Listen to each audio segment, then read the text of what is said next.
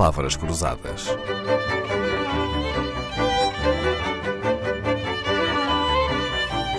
Porque quase tudo é uma questão de semântica. Largarmos um objeto e ele cair ao chão, isso deve-se a uma lei da natureza, chama-se gravidade. A forma elíptica da órbita de um planeta em torno do Sol também é uma lei da natureza. Mas uma semana ter sete dias ou um ano ter doze meses, isso já não são leis da natureza, embora sejam factos verdadeiros. Mas neste caso são convenções e não leis da natureza. Mas agora, nada como um advogado para complicar aquilo que parece simples. E o convidado esta semana é um advogado que lidera um dos maiores escritórios do país na área de direito ambiente, energia e recursos naturais. Foi secretário de Estado do Ambiente. Mas é como jurista que lhe pergunto se nenhum ser humano pode criar leis da natureza, como é que é possível fazer leis do clima? José Eduardo Martins. É uma designação um bocadinho vaidosa. Uh, uh, até porque não é possível a, a, boa parte das coisas que nós desejamos não se pode decretar. Isso é nas músicas da Cassia Eller que o desejo torna o irreal possível. A ideia é de como nós não temos um modelo de governança global para responder a este problema, damos nomes pomposos a pacotes legislativos para uh, para convencermos as novas gerações, particularmente a geração Z, já estamos uns passos à frente em coisas em que estamos é verdadeiramente muitos passos atrás. E a lei do clima até tem uma, uma paternidade ou semi-paternidade portuguesa, não é? Porque foi aprovada no âmbito da presidência portuguesa da União Europeia, certo? Certo, mas eh, a lei do clima, eh, eu acho não que é verdadeiramente uma lei, não é?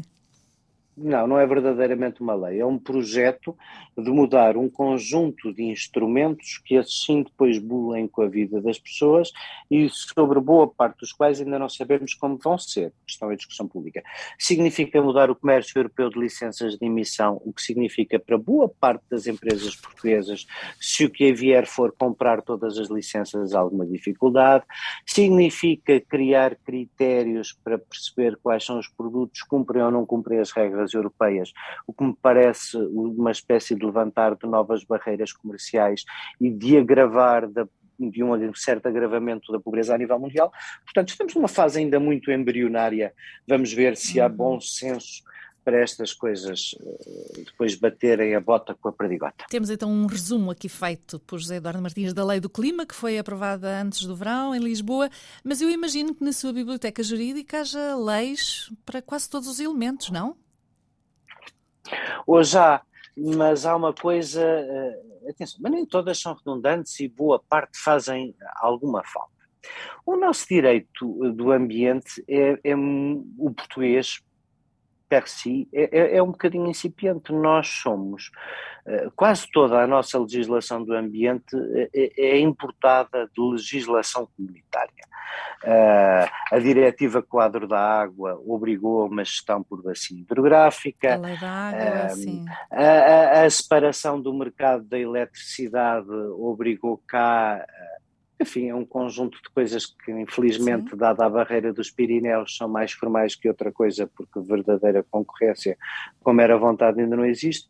Mas, mas nós hoje temos basicamente leis para todas as componentes ambientais e uma babel exagerada, não codificada, em que a setores como o dos resíduos se tornaram eh, completamente ininteligíveis para o utilizador comum e isto nem sequer é uma vantagem para os advogados. Eu estava a esquecer, mas também há a lei do lixo. Antecipando duas semanas em que muito se falará de ambiente e de clima, a propósito da, da Conferência das Partes em Glasgow, de 1 a 12 de novembro, esta semana falamos com José Eduardo Martins, advogado político, vai regressar nos próximos episódios para nos falar de política e de desastres naturais. Palavras Cruzadas, um programa de Dalila Carvalho.